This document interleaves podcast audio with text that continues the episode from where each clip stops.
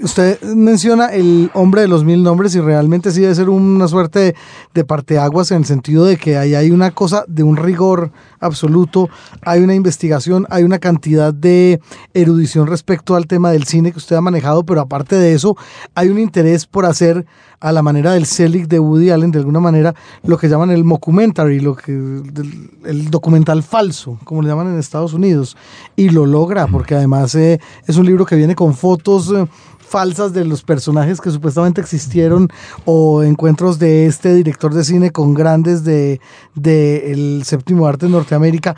¿Cómo llega usted a, ese nivel de exploración con el nombre de los mil nombres? Pues yo creo que en todo caso es el instinto de cualquier libro que es el de crear la ilusión de que es verdad que está en, en una novela, la primera que hice que se llama Relato de Navidad en la Gran Vía, que finge ser un texto que yo encuentro en mi casa después de, unas vacaciones y que lo encuentro en un computador y yo le pongo pies de página y finge eso yo creería que es imposible de creérselo, pero hay mucha gente que se lo cree, aunque uno no cree. Hay gente que le dice, oiga, ¿y cómo se metió esa persona en su casa? Y que mm, eh, entonces tiene esa victoria. Eh, la victoria del, hombre de los mil nombres es que a mí mucha gente llegó a decirme que tenía todas las películas del personaje, ah, que no existió, obviamente. Decían, yo tengo ya la caja, la caja con todo de, este personaje. Muchos llegaban a decirme. Y creo que es el el propósito simple y básico de cualquier relato es crear esa ilusión de, de que pudo ser, de que pudo pasar o de que realmente es ver la verdad. Entonces, en ese sentido, el falso documental es, es una estrategia muy directa, es como un atajo a esa ilusión de realidad y acá era llevar el ejercicio al extremo, fabricar las fotos eh, yo me metí una clase de Photoshop y toda la cosa y le pedí fotos de los abuelos a todos mis amigos y quedó además muy chistoso a la, porque yo no sé mucho de Photoshop, entonces quedaron unas caras ahí pegadas, pero, pero mucha gente cree que es verdad. Y no hay una intención en eso de meterse en la ficción, de sacarle un bocado a la ficción, de darle un vuelco a la literatura y de, decir, dejen de sobar, eh, eh, en esto es cierto, esto no. ¿Nos movemos en, un mundo gris? Sí, además yo soy también muy responsable hasta cierto punto con eso. Eh, es decir, hay un punto en que no me importa si es verdad o no es verdad, pero sino que parezca y es el ejercicio, no, no es un libro de historia, ninguno de estos, ni... Pero sí, claro, es el juego de que en el caso del hombre de los mil nombres, este personaje vaya a, comer con Hitchcock y la pase incluso bien con Hitchcock. Eh, y, el placer de que se encuentre con gente que nadie tiene ni idea de quién es, como por ejemplo un actor que se llama David Tomlinson, que es el, el protagonista de Mary Poppins, el papá que a mí siempre me ha caído muy bien porque además es el protagonista de Travesuras de una bruja. Entonces me parece entrañable y siempre hace el papel de bonachón y se parece mucho a un tío que tengo. Entonces es el juego descarado y, sí, que, que, está también en el autogol y, y, pues en el libro de la envidia. Voy al libro de la envidia porque todo el tiempo, cuando lo, estaba leyendo, que verá, confieso, no lo he terminado. Pero va bien, es, prueba de que no de que se puede, es una prueba de que se puede. Hay que insistir. Sí. No, ya, claro que sí. Eh, la, tengo que estar combatiendo la tentación de buscar quiénes son de verdad y quiénes no. Sí. Eh, que es eh, algo que me irrita mucho de mí misma. sí, pero yo, yo la entiendo. La entiendo, si lo digo de querido, pues de, educado. Porque somos del modelo. Ya tuvimos un primer, una primera parte. Yo eh, me preguntaba lo siguiente en relación con algo que usted dijo hace cinco minutos. Todo el tiempo quiero hacer algo nuevo. Cuando dice todo el tiempo quiero hacer algo nuevo, se refiere a un reto formal de la escritura a un tema, a un área inexplorada, a todas las anteriores?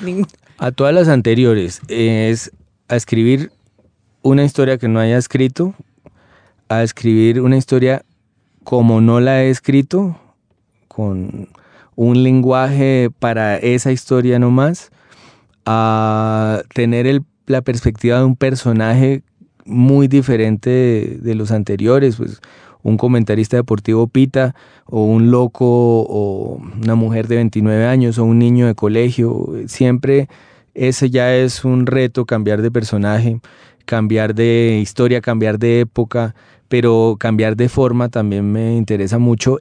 Y ahora se me suma la sensación de cambiar de libro, de tipo de libro, como eh, ahora me interesa mucho, por ejemplo, los libros de pop-up, porque me parece que hay algo que, que fascina inmediatamente y que es un juego y en últimas me interesa mucho que sean un juego los libros, que tengan mucho de juego eh, y de descifrar y de enigma y de, eh, y eso sí es común a, todos los que he hecho, pero sí es el instinto de, de pues no repetir lo que ya se ha hecho, pero buscar modos de hacerlo también, incluso en términos de, del objeto. Del objeto. Y es exactamente lo que se propone con este libro de la envidia, proponerle al lector, pues primero el libro se supone que es descifrar un enigma. Sí, claro. Hay dos personajes que están tratando de descifrar un enigma. Claramente. Pero además usted está todo el tiempo proponiéndole al lector eh, enigmas, no a todos los locos y corrigidos como yo que quieren ir a buscar si Ricardo Silva existió no existió. Claro. Pero sí hay, hay, ¿pone usted cascaritos en ese libro, adrede? Yo sí creo que hay un montón de, de guiños y de trampitas y más para hoy cuando uno lee con internet abierto o en internet en su celular y puede confirmar cualquier dato y estar pendiente. Yo creo que ese es el juego ahora es estar llamando a que todo el mundo vaya de un lado al otro tratando de saber si es verdad. Y ese es el juego de, este libro enteramente. Se fue para el siglo XIX. Yo estaba pensando que su, su escritura arrancó de una gota en su lugar de origen, que es la calle 100, y se ha ido ampliando como en círculos concéntricos. Sí. Ampliando en la temática y además ahora echándose hacia atrás en el tiempo. Sí porque fue al siglo XIX y además, porque de pronto esa piedra con esta ciudad maravillosa que usted siempre ha tratado con cariño. Yo le tengo mucho cariño en realidad, pero si es una ciudad que, puede ser infame muy fácilmente. Eh, ve uno a la gente que no nació en Bogotá o a la gente que acaba de llegar cómo la golpea, de cómo es de duro sobreponerse a la llegada a Bogotá. Lo que pasa es que cuando uno nació acá, pues no, no lo nota tanto.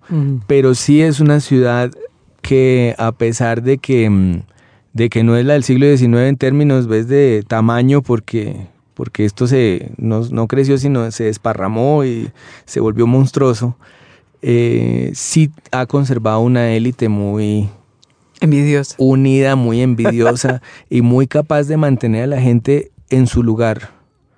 Que me, me impresiona cómo eso sí se ha preservado con una tenacidad que, debería servir para cosas mejores. De ahí que su generación de políticos jóvenes sigan cargándole el puñal a la generación anterior. Totalmente. Vamos a preguntarle a Jaime Andrés cómo mm. es esto de Manizales y Bogotá. No, eh, ya me he ido acostumbrando. Pero es que él ya es como Bogotá. no, totalmente. Pues claro, pero es que le toca a uno volverse como Bogotá. 23 años aquí, Margarita, y yo adoro esta ciudad. Obviamente con todo y esos rasgos que manifiestan ambos.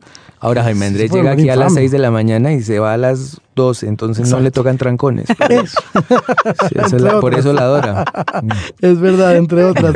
Oiga, Ricardo, pero usted el personaje de José Asunción Silva le interesa desde hace muchísimo tiempo y yo no sé por qué yo a usted lo asocio directamente con estos grafitis que empezaron a aparecer aquí en la ciudad en determinado momento con Silva, su corazoncito aquí, que es el que sale también en la portada.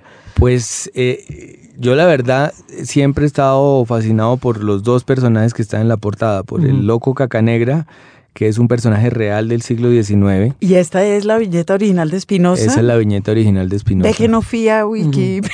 Ve, muy querida, se contuvo. Sí, sí, Se contuvo, pero es, es el dibujo, la caricatura de Espinosa, que es de más o menos 1865. Ah, muy bien. Y en el apartamento de la 100, de la calle 100, en el corredor estaban reproducciones de todas las caricaturas de Espinosa.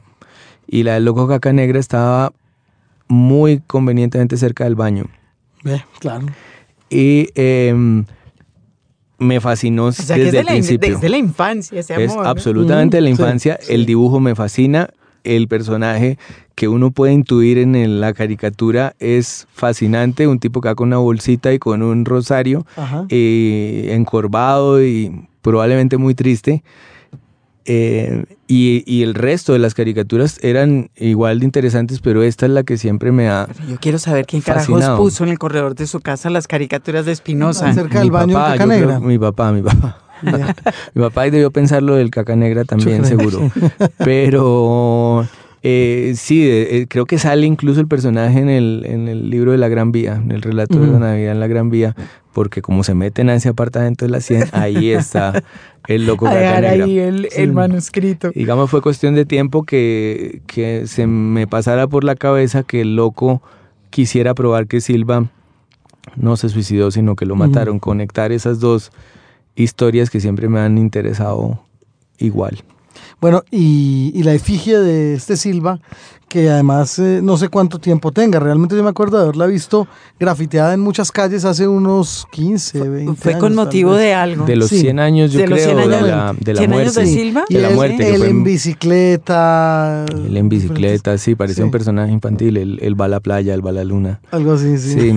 Eh, y sigue siendo muy reconocible, ¿no? La imagen. Total, total. Me parece Mm. que es muy adecuada en ese sentido. Se volvió canónica prácticamente. Sí. Cosa que resulta pa- paradójico que usted escriba un libro de tantas y páginas diciendo que los bogotanos odiaban a Silva, pues lo despreciaban, le tenían envidia. ¿no? Y sin embargo, estemos hoy, es decir, que no solo su novela, sino la, esta imagen siga viva y la gente lo reconozca. Sí, sí, salió mal, digamos, la idea de, de anularlo, pero creo que es el camino que escogieron lo, lo volvió mítico, que fue el camino de poner en escena el suicidio. Seguiría la teoría de la novela Mm. prestada de, de Enrique Santos Molano, de su biografía El corazón del poeta, la biografía que escribió de Silva. Pero sí, me parece que la idea era matarlo y luego dar eh, eh, poner en escena ese suicidio que lo deshonrara, fue enterrado en el cementerio de los suicidas.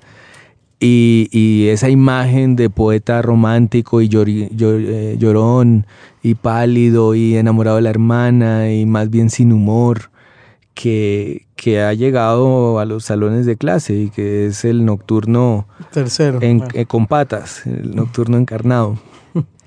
Me consta, me consta. Sí, entonces uno piensa que era un tipo hartísimo, eh, eh, eso, con eh, rulitos y Mm. afrancesado, bueno, que eso sí lo era un poco, pero, pero muy antipático y muy, sí, vanidoso y Mm. Tenía que serlo, de alguna manera, para haberle generado tanta repulsión a toda la élite bogotana. Yo creo que lo era, pero aparte era más cosas. Era como la élite bogotana, aunque él era una élite eh, más, más trabajadora, porque no su familia se había quedado sin plata básicamente. Vivían en donde vivía la élite, se metían con la élite, toda la cosa, pero sufrían mucho de plata y el papá tenía un peso que fue un peso muy fuerte en Colombia por muchísimos años que era ser hijo ilegítimo. El papá era su el papá no nunca lo consideró su hijo legítimo, le dio el apellido, pero no era no era su hijo, pues, de- en- según la ley. Pero mm, entonces eso creó otro tipo de familia, que era una familia muy unida en, en el grupito de la primera familia. Es decir, el papá, la mamá, las dos hermanas y él eran muy cercanos y, y se adoraban y hay muchos testimonios que lo, que lo prueban. Y creo que además era un tipo con mucho humor, que mamá gallo todo el día. Si uno revisa su poesía, realmente tiene el 80% de humor. Eh, un tipo va a sonar chistoso, pero muy liberal. Eh, y, político y, pendiente mm. de lo que estaba pasando en su país. No era un poeta lánguido y, tontarrón, eh, sino un tipo muy conectado con su tiempo y muy vivo y, sí lograron dar la idea de un bobazo que se manda a pintar en la punta del corazón y, deja abierto el triunfo del espíritu en la escena de su suicidio. bueno, imagínense. En De Sobremesa me parece que está también reflejado muy bien ese, todo ese espíritu patricio, además, que, pretendía él demostrar y que, demostró durante su vida, y ese sentido del humor también, ¿no? Sí, y además es, eh, cuando ahora que hay internet, siempre suena extraordinario que alguien supiera tanto de lo que estaba pasando en el mundo y este tipo parecía que tuviera internet de alguna manera porque sabía todo lo que había que leer, sabía todos los idiomas del caso. Eh, era un tipo muy pendiente del mundo, no, no solo de su país, que también lo estaba. Sentido del humor. Eso ha sido un tema o digamos una línea que ha recorrido todos sus escritos cómo trabaja el sentido del humor literariamente. Quiero decir, no le da miedo que no pase, que sí pase, que no se entienda, que sí se entienda. Es decir, yo siempre pienso en eso, en Kafka diciendo, miren esto tan gracioso que escribe. Bueno, ahora complemente la respuesta que ya había dado sobre el sentido del humor en la primera parte. Porque va por otro lado. gracias, gracias. Sí. No, es que los trancones afectan a la sí, Sí, sí, sí, sí, ni hablar. Pero, pero sí, es, es yo ya no me lo planteo, es decir, no, no es un esfuerzo ni es eh, algo que, por ejemplo, le meta al final, que haya terminado el libro y me faltan chistes. Necesito más chistes acá porque la gente se me va a dormir. No, es, es el instinto de narrar y de siempre que algo pueda ser chistoso, hacerlo directamente, porque eh, escribir eh, tiene el riesgo de la solemnidad ahí, presente todo el tiempo cada línea. Y si hay una línea que puede ser solemne para mal, es decir, que algo que, que, dé risa y no sea chistoso, a mí yo prefiero de una vez que sea chistoso, evitarme el, trámite de, de, que se rían de mí sin que yo sepa. Y el lenguaje. En el libro de la envidia hay un trabajo serio con las maneras de hablar de los bogotanos en, bueno, en, en, todavía. Yo reconocí cosas que dejé de oír hace rato y de pronto están ahí. Que es impresionante cómo han llegado, todavía se habla muy parecido, es que todo es muy parecido a lo de hoy, que es lo que es más, más rico de descubrir ahí.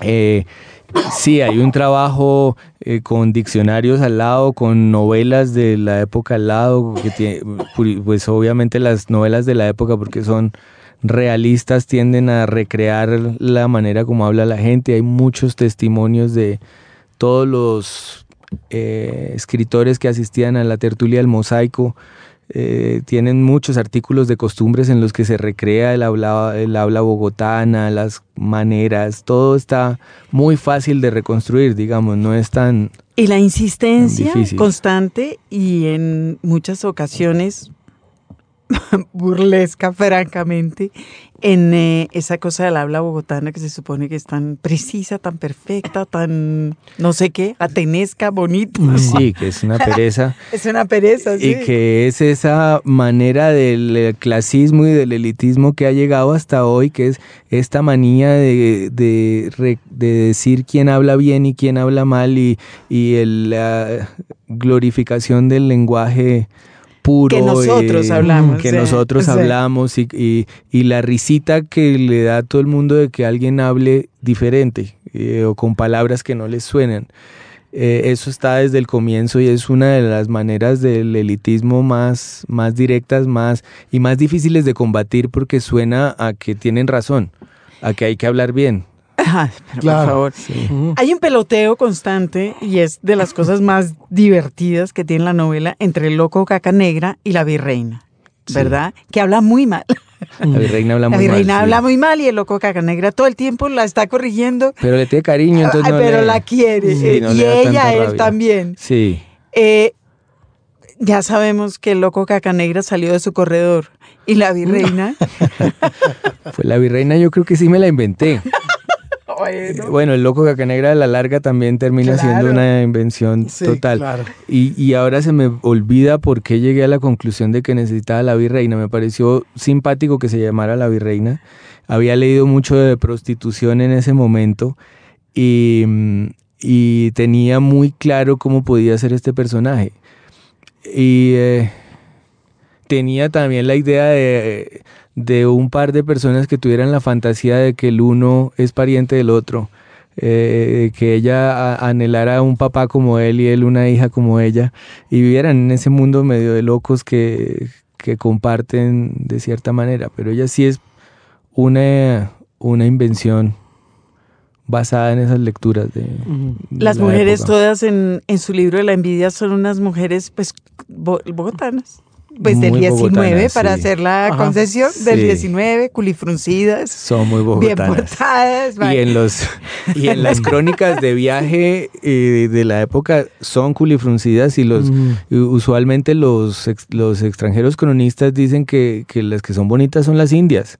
Que las bogotanas son muy feas y muy hartas y, todas antipáticas y creídas y más primermundistas que ellos y que mejor irse por las Indias. Recomiendan así como, como guía de viaje gourmet. Es una cosa... Hormigas culonas. Sí, exacto, Sí, exacto. Eso sí está claro ahí. ¿De dónde sacó a la virreina? Vuelvo y digo, me la inventé, pero, pero quiero decir, es que es un personajazo. Ella, de hecho, mucho menos caricaturesca que él. Sí, porque él sí es de cierta manera un loco. y, interpreta a su personaje como los políticos, pues, haciendo su personaje hasta el final, sin salirse de su personaje. Ella sí es una persona y está más pendiente, pero es que la pregunta me, me cuesta responderla porque supongo que tiene que ver con que estoy mucho más conectado y entiendo mucho más lo que le pasa a ella y por eso es más, más, más persona, más, más, como dicen los guionistas, más tridimensional. Pero bueno, él no es que no lo entienda, ni, ni sepa por dónde va, ni de dónde viene, ni qué le pasó, sino que él de verdad está atrapado en un mismo día como está atrapado alguien que está loco y que, está loco, que está realmente atrapado en una ficción, que está no puedes no puede dejar eh, la ficción en la que cayó. Y hay otra cosa bonita que usted hace en su novela que es mostrar cómo estos, la virreina, el loco, los asesinatos, etcétera, suceden en la periferia de una Bogotá central casi impenetrable. Estoy pensando por la investigación sobre la Bogotá física. Es que esa Bogotá es temible la que usted pinta ahí. Sí, yo creo que era así de temible. Eh, había mucha Bogotá en los márgenes eh, por los lados de Puente Aranda y de Fontibón. Había muchas casitas de mendigos y de locos. Eh, había un maltrato descarado de los indígenas y de los negros, eh, eh, había casi esclavitud pues aún en ese momento. Y, y, lo físico es, se puede reconstruir también con los archivos, con los libros, hay fotos, incluso de 1896 ya hay fotos desde Egipto, desde el barrio Egipto. Em, de las calles, de las tejas, de cómo funcionaba cada calle, de hay callejeros muy útiles para saber por dónde se movían, hay testimonios incluso de dónde había grietas y dónde había huecos y se sabe, por ejemplo, que es muy útil, que el Capitolio no había terminado de construirse, entonces es una vaina ahí con unas columnas. unas ruinas, eh, dice usted. Y todos absolutamente seguros de que jamás iba a terminarse, eso estaba consignado en los y era periódicos. Y, creo que falta, falta el techo todavía. Mm. El sótano está. Bueno, sí, dicen, Y funciona. Funciona perfecto. Eh, hay una hay una escena, una en particular que tengo en la cabeza, pero que se repite, que es que este loco caca negra cuida a un niño. Sí. Eso es lo más genialmente. Sí, y pasaba además que los locos mm, tenían un estatus diferente a los mendigos o a los campesinos que llamaban orejones. Em, o a la gente de la plaza. Los locos eran personajes queridos por la ciudad, eh, aceptados por la ciudad y usados por la ciudad. Muchos de verdad cuidaban cosas, traían, hacían mandados y, y este cuida casi todos los días a un niño de una familia que, de apellido París. Imagínese este niño cómo habrá crecido de feliz. Sí, era feliz. Y Pero se quieren mucho además. más sensacional. se quieren mucho los dos. Jaime Andrés. Eh, bueno, Ricardo, mm, ¿qué tal se sintió regresando en el tiempo después de, haber, de haberse sumergido por ahí en el, en el 19 y de haber emprendido ese primer ejercicio pues de novela decimonónica? Pues eh, al principio queda uno con las ganas de seguir ahí eh, mm. eternamente. Y Como el loco. Exacto, y empezar a escribir más cosas y hay más historias y van saliendo más eh, que se podrían contar. Pero ya se me ha ido pasando y, he recobrado el instinto de hacer algo que no sea lo mismo. Entonces, sí, he estado pensando en, otro tipo de cosas. Siempre ha habido, me parece, un cable a tierra, un polo a tierra, que es la columna. La columna de opinión. Y el trabajo en periodismo, que lo, lo, alivia uno mucho del mundo de la cultura que es tan pesado y tan, tan asfixiante en que, mm. y, lo divierte uno mucho más y la gente es mucho más tranquila y menos en película. ¿En serio? ¿Usted cree eso? que eso quería darles esa noticia. Hoy ah, ah, ya que son las tres y media de la mañana ya y hay más gente, hay más gente levantada. Eh, Andrés asiente, dice. Mm". Toda la razón, toda la razón. Es muy bueno andar siempre con una pata en el periodismo que es más tranquilo y mm. ahí. Usted tiene una pata en el periodismo, una pata en el cine y antes de ir a eso yo... Y una mano. Y una mano. Como un twister. Sí.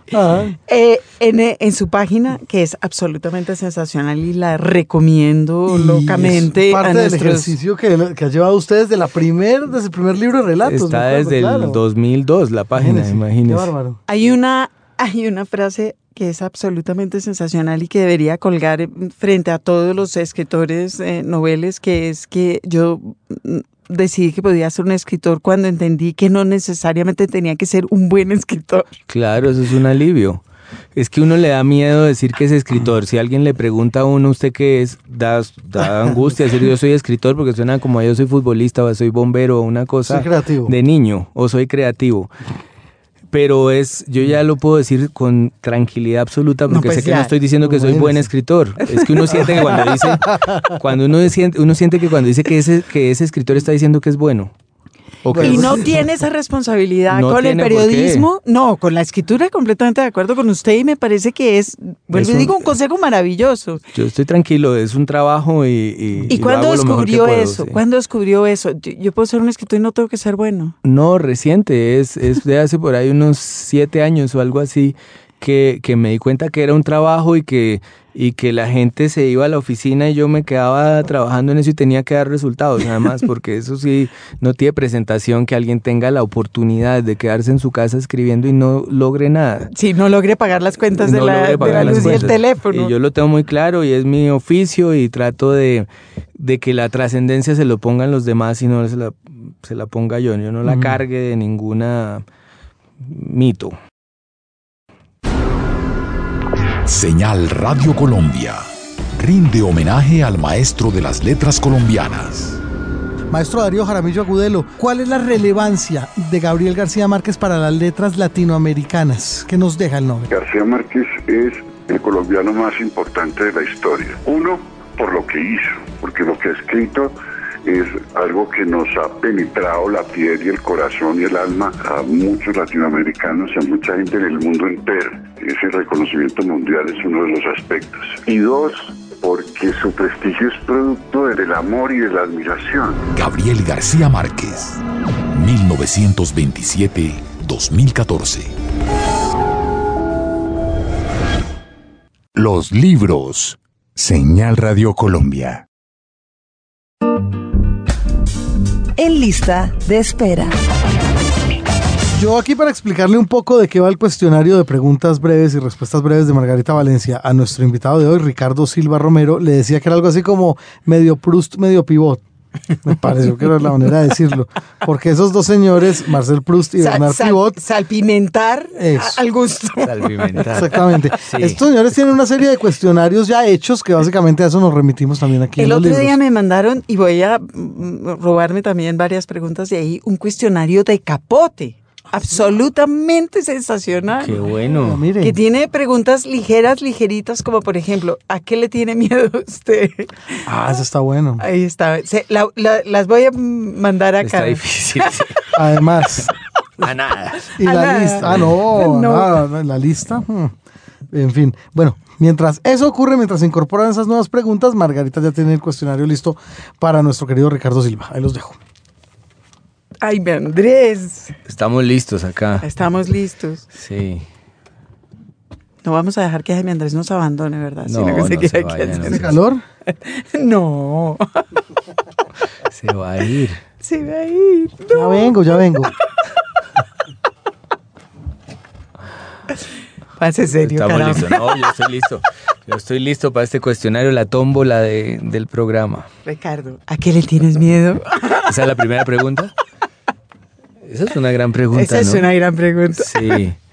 Yo pensaría que a todo en general. A todo en general. Sí. Sí. Depende de la hora. Yo a todo en general y a algunas cosas muy en En particular. particular, sí. Claro. Pero en general a todo, sí. En general a En todo. general a todo. Todo puede dar miedo. Lee, ¿a qué horas lee? Muy temprano, por la mañana. Defina temprano. Mm, por ahí de entre las 6 y las 10 de la mañana. Aprovecha el silencio. Y lee sistemáticamente, lee desordenadamente, lee lo que... Leo por épocas, a veces muy sistemáticamente, a veces muy varias cosas al tiempo.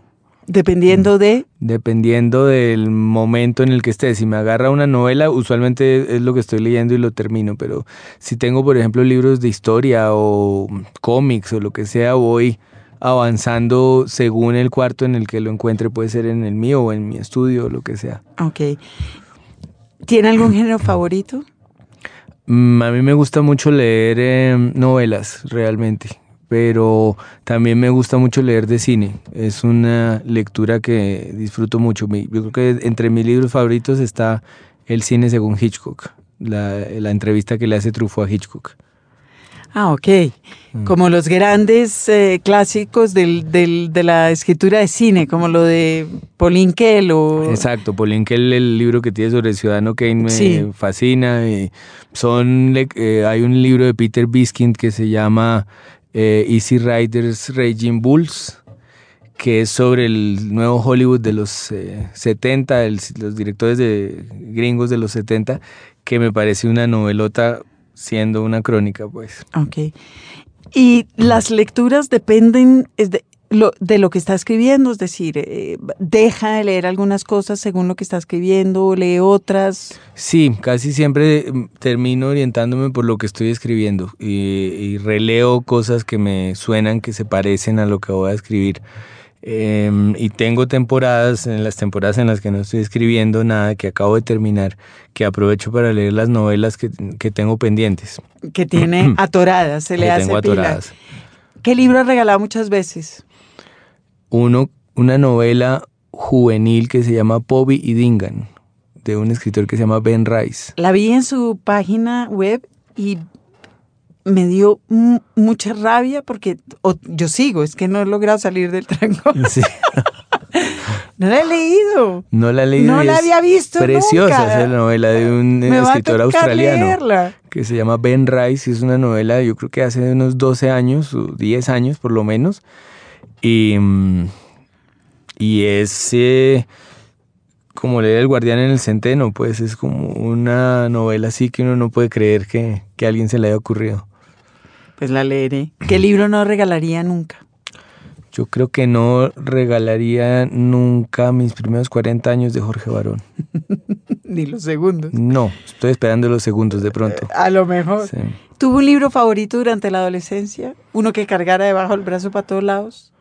Pues eh, creo que el libro que más me gustó durante la adolescencia fue sobre héroes y tumbas. Lo que pasa es que no lo cargaba porque era muy grueso. y entonces, eh, solo por eso, pero me fascinó. Pero le hubiera gustado. y me molesta mucho cuando la gente se siente por encima de Sábato. Me parece una cosa innecesaria.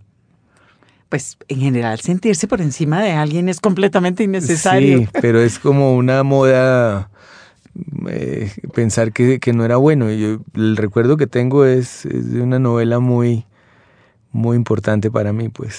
Bueno, ahí está bien. ¿Tiene una Biblia en el género de los, de los libros sobre cine? ¿Alguno en particular que adore y que haya leído una y otra vez? Sería justamente el cine según Hitchcock, que, que creo que lo habré leído unas 10 veces, de, porque, uno, porque es muy es, es, realmente apasionante, es ver cómo él fue haciendo todo y, y la lógica que usaba para escribir y sí, y, y, por supuesto además tiene muy buen humor, el tipo todo el tiempo está hablando en chiste y Truffaut es un entrevistador muy bueno, le da obviamente la talla y es una gran conversación. ¿Lee en pantalla, lee en papel, lea lo mismo? Le da lo mismo, leo en cualquier pantalla y en papel y, y, me gusta por igual, aunque pues para leer una novela o algo así sí terminaría leyéndolo en papel. ¿Tiene un lector electrónico, un, un Kindle? Un... Tengo un Kindle muy, que es muy bonito, es un aparato muy bonito, pero lo uso muy poco. Se me ha ido quedando entre un cajón y, y me preocupa porque siempre termino leyendo en papel cuando es cuando es un libro, cuando es prensa sí no me importa. Y lo, pero lo lee en el computador. Leer en el computador, sí. Se considera un escritor, ya nos dijo, y, y lo, lo, puso por escrito en, en su página. ¿Desde cuándo secretamente? Secretamente, mmm, yo creo que, que tenía la ayuda del profesor del colegio que leía las cosas que yo escribía como si fueran de un escritor. Entonces lo leía con cuidado, miraba qué imagen rimaba con qué imagen o qué quería decir este nombre este personaje. Y ese entender que lo que uno estaba haciendo era crear un pentagrama para que alguien lo leyera y lo, y lo interpretara, eh, me hizo sentir que, que estaba haciendo lo que tocaba hacer, más o menos en el mismo sentido en que cuando uno juega fútbol se siente futbolista, digamos sale a jugar al parque y, y está haciendo lo que toca hacer. Y, y, incluso puede hacer gol. Entonces. Si tocara. Sí, si tocara, si ya fuera indispensable. Es, escribe en computador, escribe a mano. Yo escribo en computador, escribo a mano muy pocas veces eh, para escribir cosas cortas o para resolver párrafos que, que de otra manera en, en, el momento en el que se me ocurren no los, no los puedo hacer. Me gusta mucho escribir a mano, pero, pero pues lo práctico realmente sí es. ¿Y toma escribir. notas? Sí, tomo muchas notas a mano. Tengo una libretica eh, siempre eh, y las voy pasando a, a, a, algún archivo de Word que va teniendo todas las ideas. Aunque últimamente hay un nuevo género que es mandarme mail a mí mismo. Es genial. Desde el teléfono, sí. que es mandarme las notas a un mail. Y incluso me, se puede poner un, un, abrazo al final o algo así. Frase favorita, sí. note to self. Exacto. Entonces sí, sí, eh, eh, ahora... La siguiente novela va a ser Ca sí. Cartas a mí mismo. Cartas a mí mismo, sí. Siempre acabará un abrazo. O cosas Está así. bien, sí. Espero que estés Go. bien. Ánimo. Sí, o espero que estés bien. sí. Eh, ¿Cuánto tiempo se demora desarrollando una novela? Depende. Yo creo que has dado la respuesta, Margarita. Gracias. Eh, pero lo que sí puede depender es, es el tamaño de la investigación. Eh, una como Autogol o como El hombre de los mil nombres o como El libro de la envidia tiene una investigación de, un buen rato. En el caso del libro de la envidia yo pues tuve la idea por allá en el 2005 y alcancé a escribir incluso otras mientras seguía recopilando lecturas y, pero la escritura del libro fue de unos ocho meses. ¿Cuándo empezaron a surgir otros géneros en su cabeza? Yo, porque en el taller de letras del colegio era el, el énfasis, siempre tuve muy presente la poesía. Sí. Y siempre fue sino el primer género, eh, el género con el cuento con el que estuve más, el, pues, cerca, de los que estuve más cerca eh, al principio, de, eh, durante el colegio y durante la universidad. Luego, luego me fue interesando la novela y también me interesó mucho o me ha venido interesando mucho los guiones de cine y em, ahora Yo tal vez debería saber eso, pero no lo sé. ¿Usted ha escrito guiones de cine? yo he escrito guiones de cine pero están en proceso. Los- Realmente hasta hace poco intenté e incluso estudié eso. Entonces debería haberlo intentado antes, pero yo muchas veces hago solo las cosas y me dicen que las haga, porque prefiero gastarle el tiempo usualmente a, a hacer una novela si, si tengo el tiempo para escribir algo. Ha publicado solamente un volumen de cuentos, ¿verdad? Eh, Hay dos, hay uno que se llama Sobre la tela de una araña. Ah, ok. Y otro que, que es, realmente es justo, o sea, usted tiene razón, eh, va a salir reeditado, que es una compilación y va a salir en estos, en estos meses porque es- están reeditando los libros. ¿Y cuántas columnas a la- a- eh, escribe? ¿Una a la semana, dos a la semana? Una a la semana y escribo otras notas para seis, el periódico. Seis al mes. Eh, más o menos seis al mes. eh, eh, ¿Cuántas seis- horas escribe al día? No, escribo varias notas, notas a la semana, eh, pero una columna. Yo creo que, mm, que escribo por ahí unas ocho horas, seis horas. ¿Y desde hace de cuánto vive casos. de escribir? Vivo de escribir desde que entré a Semana y hago reseñas de cine. eh, e hice reseñas de cine durante 12 años. Eh, y ahí ya, eh, antes daba clases y me gustaba mucho, pero pagaban muy mal. Y, Todavía. eh, todavía pagan muy mal. Sí. Pero entonces sí era impresionante que una reseña pagara toda la semana de clases.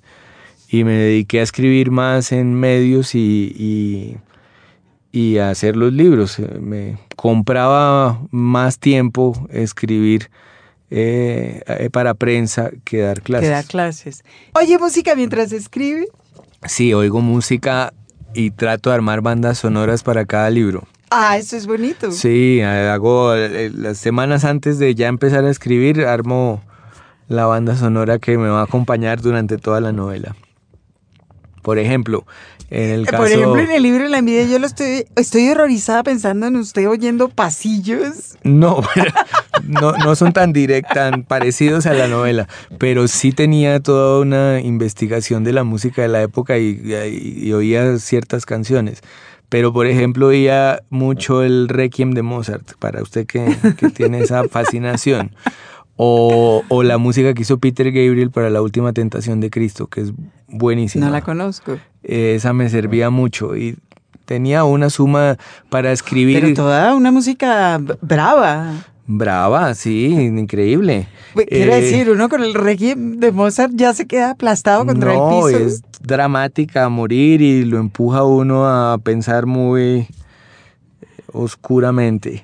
Y mm, también es muy útil cuando uno quiere escribir con angustia, para llenarse de angustia, eh, poner piezas de Philip Glass, que es exasperante.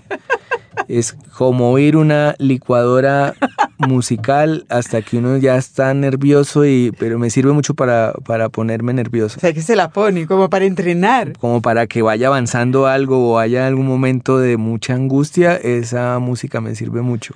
¿Y, y qué, qué música oye, por ejemplo, para ponerse contento o para escribir de amor? Estoy pensando que ese es un tema que ha aparecido en sus novelas mucho, mucho, mucho.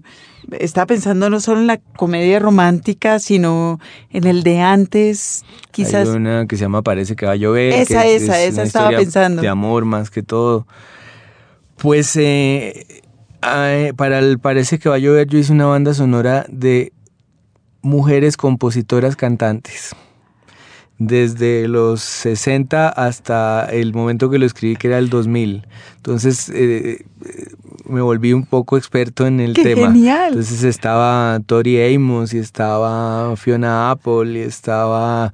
eh, en ese momento no estaba Regina Spector, que me gusta ahora bastante y estaba... Pero la, la puede sumar a esa banda sonora Eso, Johnny extemporáneamente. Mitchell y, eh, sí, las cantautoras eh, dirían que además, eh, eh, por ejemplo, oía mucho Tracy Chapman, que me gusta mucho.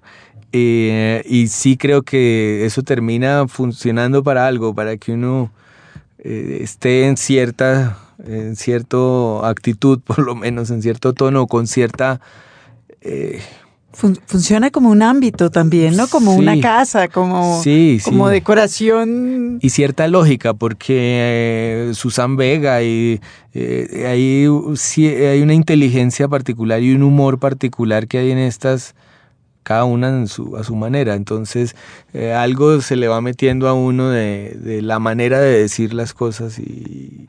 ¿Guarda esas bandas sonoras? Esa la tengo guardada, sí, pero, pero es que los CDs ya no son tan tan buenos, ya no sé, están medio rayados, quiero decir, los que guardaba. Me tocaba reconstruirla. Eh, ¿Ve televisión? Sí, veo, veo televisión todo, mm, series. Sobre todo series. Em, eh, por épocas estoy pendiente del noticiero, por a eso le iba a preguntar yo, ¿ve, noticieros? Y oigo radio eh, por razones profesionales, por el trabajo del de, tiempo, que me toca estar sabiendo qué está pasando. Pero eh, cada vez es más claro que en Internet está todo, que uno ahí puede ver televisión y ahí puede oír radio, entonces... Eh, salirse del computador no es tan necesario. Ok. Mm. Puede uno estar. De televisión igual estoy pendiente de todas las series, pero últimamente prefiero verlas completas eh, de una sola vez con los DVDs. En un empacho sensacional. En un empacho que uno siente que está leyendo. sí. Prácticamente que está pasando páginas. Y, la capacidad de absorción es idéntica. Es idéntica. Uno está metido en eso y no quiere salir de ahí y acaba eh, en pijama hasta el otro día, decadente y, triste. Y decadente y sensacional. Sí, es una, felicidad. Eh, usted se, quejaba ah, ahorita de la dificultad de mantener su página al día, de la cantidad de trabajo que eso le suponía. ¿Usted sigue a alguien en la red? ¿Algún blog en particular? Yo estoy pendiente más a través de, Twitter y de Facebook de, lo que dice mucha gente. Eh, creo que los blogs se fueron desplazando un poco hacia allá, pero a través de Twitter caigo en blogs frecuentemente y me parece que hay unas cosas extraordinarias que están haciendo cosas con mucho que parecen instalaciones realmente ahora un párrafo, a veces una foto, a veces una escena de una película, así. Eh, aunque me parece que Facebook ha ido tomándose ese lugar y que el muro de cada persona es, su blog. Entonces, creo que con uno estar en Facebook y Twitter es más que y suficiente. Y ahí se dispara a otras partes. De ahí voy a muchas partes y estoy muy pendiente de, de lo que pasa en Internet. ¿Sus relaciones con sus editores? Pues realmente son muy buenas eh, y he tenido mucha suerte. Usted siempre ha publicado en Alfaguara, ¿verdad? Yo eh, ahora todos los libros que tengo están en Alfaguara, todos fueron reeditados por Alfaguara, pero pasé por unos cuatro libros por Planeta, con, que tuve que trabajar con Patricia Miranda y me fue pues muy bien y, y no nos vemos mucho ni nos hablamos mucho, pero somos muy buenos amigos realmente, sabemos que somos muy buenos amigos y me fue muy bien y trabajamos muy bien. Después en, en, Norma trabajé con Cristina Puerta en el libro de niños.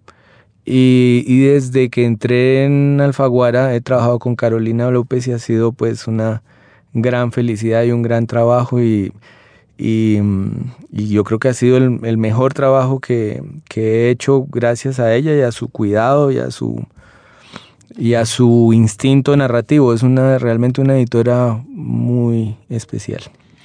¿Y cómo funciona en sus relaciones con el editor de su página web, que también es otra persona? Pues eh, tengo varios amigos que me ayudan a estar pendientes. Está eh, Andrea Montejo, que es mi agente, pero es, medio ridículo decir que es mi agente porque realmente es una amiga, una amiga muy querida que me saca tiempo para ayudarme. Eh, está también la misma Carolina López, está Alejandro Martín, que está pendiente siempre y, y es una de las personas más descarnadas. Y que además comparte con usted esa pasión desaforada por el cine. Somos muy buenos amigos y él es muy incluso grosero con uno, entonces es bueno que, que alguien le diga a uno que esto no funciona o que esto sí funciona y... y Deje la carajada. Deje la pendejada y entonces ahí la página avanza. Pero es un trabajo en- del que llegue, el que pueda hacerlo. Eh, realmente el- la idea era de un amigo mío que murió, Germán Pardo, y él sí estaba pendiente y sí le interesaba así como mamar gallo con la página y hacer estadísticas y, y todo. Y desde que él se murió, pues nos ha tocado a todos ir y venir y, y creo que ahí sobrevive dignamente. Ah, ok. Y para terminar, ¿qué tiene en su mesita de noche? En mi mesita de noche tengo un montón de libros que me dan mucha angustia, me producen mucha angustia. Hasta ahora, eh, Philip Glass y la pila de libros Philip bueno. pero tengo, acabo de evacuar uno que, que me eh, recomendó mucho Mauricio Lleras, que yo siempre había visto ahí. Eh, era importante reconocer el trabajo de Mauricio Lleras, que, que es el de... eh, el que después se volvió una película que es Charing Cross. Ah, bueno, es que Lleras Las es un amante de ese libro, 84 Charing Eh, Cross Road. 84 Charing Cross Road, exactamente. Es eh, que me pareció una maravilla el libro y lo disfruté mucho. Es el que acabo de. Además acaba de salir una leer. nueva edición. Esa, esa la leí muy bonita, muy, muy bien hecha, eh, limpia. En fin. Eh, y, y tengo ah, desde una versión de Aullido, eh, el poema, Sí, en eh, Divina, novela gráfica divina. divina, hasta en las memorias de Olga Bear, que es lo que, eh, que me está eh, eh, empezando a, a interesar porque me impresiona mucho todo lo que cuenta. Le ha pasado unas cosas muy complicadas. bueno, entonces está, ya, ya lo vamos a liberar de eso para, Para que, se- vaya, vaya a para leer. que sí. se vaya a pelear con Sí, su mesita vaya de noche. agarre el trancón y... Ricardo, muchas gracias. Señal Radio Colombia rinde homenaje al maestro de las letras colombianas. El maestro Juan Gustavo Cobo Borda, crítico literario, crítico de arte, escritor, poeta. Eh, García Márquez nos enseñó a desconfiar un poco del país eh, formal y afincarnos en el país real que él conocía muy bien por una razón, por ser periodista. Era un hombre muy compenetrado con Colombia y sobre todo un hombre con un oído privilegiado para dos ámbitos. Uno, el de la música, obviamente el siempre mencionado vallenato, pero también el de las voces de todas las regiones de Colombia que él interpretaba y era capaz de captar en sus varios exilios. Gabriel García Márquez, 1927-2014. Los libros. Señal Radio Colombia.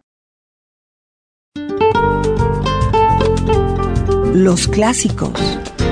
Los clásicos, señores, y volvemos con nuestro invitado Ricardo Silva Romero para el cierre de este espacio de los libros con un clásico personal, un libro que a él lo haya impactado y que todavía tenga amplia recordación dentro de sus muchas lecturas y haberes. Y en este caso, mi querido Ricardo, cuéntenos con qué nos vamos a ir. Pues es un cuento de Woody Allen que se llama El experimento del profesor Kugelmas. Y es este. Woody Allen. Bueno, bueno, un momentito, un momentico. ¿Por, Tatán. por qué Woody Allen? Aparte pues de toda la afinidad que sabemos, entre otras cosas por la biografía que escribió para Panamericana Editorial. Además, qué delicia seguir adorando a Woody Allen a pesar de Woody Allen. No, yo no Eso es tengo... Precisamente amor. por, Yo precisamente soy por muy Woody fiel, Allen. yo soy muy también. fiel en mis, en mis amores y, y este me parece un cuentazo. Eh, soy fan hasta de las últimas películas que mucha gente las habla mal. Ah, por eso, ahí sí voy a decir yo. Yo sigo amando a Woody Allen a pesar de Vicky Cristina Barcelona. Pero a mí me gustó Vicky Cristina Barcelona. Yo tengo, yo no soy, yo creo que ya objetivo y, y estoy Claro. muy metido en ese, en ese mundo y me gusta todo lo que viene de ahí, hasta, hasta lo menos, hasta lo menos bueno, que sí, pues es evidente que hay unas cosas muy buenas como, no sé, la última, Blue Jasmine, es una película muy buena. Es realmente muy buena, sí. Pero Margarita iba a decir otra cosa, yo creo, yo creo que ella tiene derecho a expresarse. No, yo pero- estaba, yo estaba pensando que a mí lo que más me ha gustado de Vicky Cristina Barcelona era él. Era él, claro. Era Vicky. Sí, no, Era no- Vicky. no me hubiera molestado para nada verla y volverla a ver y volverla a ver. Sí, a mí me gustó. A pesar, con o sin Woody Allen, te diré. Era buena. A mí me gustó. Ah, Sí, no sé. está bien. Véala otra vez. Bueno, trataré. La veremos. No puedo vamos ver solamente la escena de Penélope Cruz y. ¿Y esta niña? ¿No más? ¿No, no? ¿Tengo que verla toda otra vez? Esta niña. Hombre, esta niña, esta- esta es manera de, Sí. de referirse. a Esta la es Scarlett. Johansson, Scarlett Scarlett Johansson. Es que se me olvidaba el nombre de, de esta niña. Esta niña tiene nombre. sí. No sé, se me había olvidado, perdón. Claro. Es que yo tampoco me acuerdo de él. Eh, que es Javier Bardem. Javier Bardem, Penélope Cruz, una que se llama Rebecca Hall, que es una actriz muy buena Sí, no inglesa. sé. Y Javier- yo creo que está Johansson. Javier Bardem y blank, blank, blank, blank, blank. Bueno, Puede pasar, puede pasar. Depende del punto de vista. Eso. Mm. bueno. ¿Qué nos va a compartir de Woody Allen? Pues esto se llama el experimento del profesor Kugelmas. Kugelmas, un profesor de humanidades en el City College de Nueva York, no había encontrado la felicidad en su segundo matrimonio. Daphne Kugelmas era estúpida e inculta. Los dos hijos habidos con su primera mujer, Flo, eran también unos patanes. Mantenerlos y pasarle una pensión a Flo hacía definitivamente precaria su situación económica. ¿Cómo iba yo a imaginar que acabaría todo tan mal? se quejó Kugelmas un día a su analista. Daphne era atractiva. ¿Quién iba a sospechar que se descuidaría hasta el extremo de ponerse gorda como una mesa camilla? Además tenía algo de dinero, lo cual no es una razón necesariamente válida para casarse con una persona, pero nunca hace daño. Sobre todo teniendo en cuenta mis gastos generales. ¿Entiende lo que quiero decir? Kugelmas era calvo y tan peludo como un oso, pero tenía alma. Necesito conocer a otra mujer, prosiguió. Necesito una aventura. Mi apariencia tal vez no lo denota, pero soy un hombre esencialmente romántico. Necesito dulzura, necesito flirtear. Ya no soy tan joven, así que antes de que sea demasiado tarde quiero hacer el amor en Venecia, contar chistes en el 21 y mirar a los ojos a una chica a la luz de las velas con una copa de vino tinto en la mano. ¿Entiende lo que quiere decir? El doctor Mandel cambió de posición en su butaca y repuso. Una aventura no resolverá nada. Es usted tan poco realista. Sus problemas tienen una raíz mucho más profunda. Pero esta aventura de ser discreta, continuó imperturbable Kugelmas. No puedo permitirme un segundo divorcio. Daphne me partiría la cabeza. Señor Kugelmas, no puede ser nadie del City College porque Daphne también trabaja ahí. No es que haya en la facultad alguien como para enloquecer, pero algún estudiante he visto que... Señor Kugelmas, ayúdeme, tuve un sueño ayer por la noche. Yo saltaba la comba en un prado con la cesta de la merienda. En la cesta había un letrero que ponía opciones. Luego me di cuenta de que tenía un agujero. Señor Kugelmas, lo peor que puede usted hacer es ignorar la realidad. Limítese a declarar aquí sus pensamientos y los dos juntos los analizaremos. Ya lleva usted en tratamiento tiempo suficiente como para saber que nadie se cura de la noche a la mañana. Después de todo, yo soy analista, no mago. Entonces lo que necesito quizás es un mago, exclamó Kugelmas levantándose, y con eso dio por terminada su terapia. Un par de semanas más tarde, mientras Kugelmas y Daphne se hallaban en su apartamento solos y tristones como dos muebles antiguos, sonó el teléfono. Ya soy yo, se ofreció Kugelmas. Diga. ¿Kugelmas? preguntó una voz. Kugelmas, soy Persky. ¿Quién? Persky, o mejor dicho, el gran Persky. ¿Cómo dice? Me he enterado de que anda buscando por toda la ciudad un mago que ponga un poco de exotismo en su vida. ¿Sí o no? Silencio, susurró Kugelmas. No cuelgue. ¿Desde dónde llama usted, Persky? A la mañana siguiente, muy temprano, Kugelmas subió tres tramos de escalera en un decrépito edificio de apartamentos del barrio Bushwick en Brooklyn. Atisbando por entre la oscuridad del descansillo, halló la puerta que buscaba y llamó al timbre. Me arrepentiré de esto, dijo para sí. Instantes más tarde le abrió un hombre bajito, delgado, cuyos ojos parecían de cera. ¿Es usted Persky el Grande? preguntó Kugelmas. El gran Persky. ¿Quiere una taza de té? No, quiero romanticismo, quiero música, quiero amor y belleza. Pero té no. Pasmoso. Muy bien, siéntese. Persky se metió en el cuarto trastero y Kugelmas lo oyó remover cajas y muebles. El hombrecito reapareció al rato empujando un voluminoso ob- objeto montado sobre chirriantes ruedas de patines. Lo cubrían viejos pañuelos de seda que tiró al suelo y dio un soplido para que desapareciera el polvo. Era un armario chino, mal lacado y de aspecto vulgar. Preste atención, repuso Persky. Este es un truco de gran efecto. Lo puse a punto el año pasado para un congreso de Rosacruces, pero luego la cosa no cuajó. Métase dentro del armario. ¿Para qué? ¿Me va a atravesar con espadas o algo así? ¿Ha visto usted alguna espada? Kugelmas hizo una mueca y refunfuñando se introdujo en el armario. Advirtió no sin disgusto un par de feos cristales de cuarzo pegados al tabique justo a la altura de sus ojos. Si esto es una broma, gruñó. Una broma de mucho cuidado, ya verá. Ahora vamos a lo que importa. Si yo echo cualquier libro dentro del armario donde está usted, cierro las puertas y doy tres golpecitos, saldrá usted proyectado hacia ese libro. Kugelman no, no disimuló su incredulidad. Es la pura verdad, lo juro ante Dios, prosiguió Persky, y no se limita únicamente a una novela, vale también con un relato, una obra teatral, un poema. Podrá conocer a cualquiera de las mujeres que crearon los mejores escritores del mundo, aquella con la que usted haya soñado. Puede pasar el rato que desee con una auténtica maravilla y cuando tenga bastante, me da una voz y lo haré volver aquí en una fracción de segundo. Persky, ¿ha salido usted de un manicomio? Le prometo que va en serio, afirmó el hombrecillo. Kugelmas permaneció escéptico. ¿Pretende decirme que esa birria de fabricación casera puede facilitarme ese viaje que usted describe? Por un par de billetes de diez. Kugelmas echó mano a la cartera. Lo creeré cuando lo vea, declaró. Persky se metió los 20 dólares en el bolsillo del pantalón y se acercó a la librería. Bien, ¿a quién le gustaría ver? ¿A Sister Carrie? ¿A Hester Prime? ¿A Ofelia? ¿Algún personaje de Saul Bellow? Oiga, ¿qué le parece Temple Drake? Claro que para un hombre de su edad sería un trabajo de Hércules. Una francesa. Quiero una aventura con una amante francesa. ¿Naná? No quisiera tener que pagar. ¿Qué le parecería la Natacha de Guerra y Paz? He dicho francesa. Ya lo tengo. ¿Qué me dice usted de Emma Bovary? Yo creo que sería perfecta. A sus órdenes, Kugelmas. Deme una voz cuando tenga bastante. Persky echó un ejemplar de la novena de Flaubert en edición de bolsillo dentro del armario.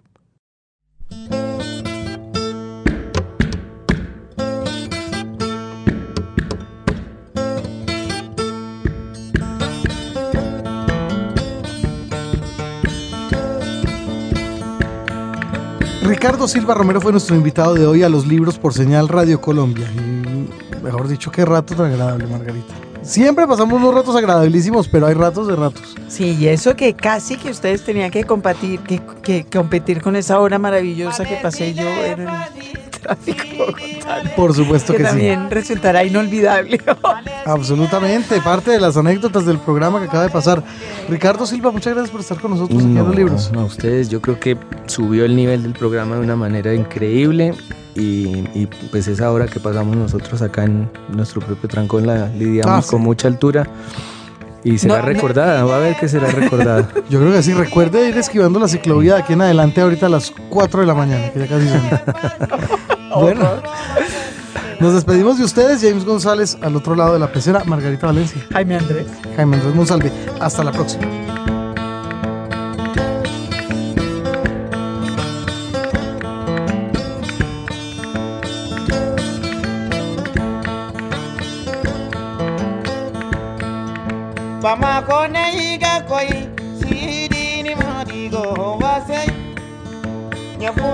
Iga kamomsine igakoyi sidini mondigo waseyi takabona igakoyi sidini mondigo waseyi tumbutuna igakoyi sidini mondigo waseyi takabona igakoyi sidigura momendigo waseyi alesile fasi sidi malesile fasi. Allez-y, les fadis, si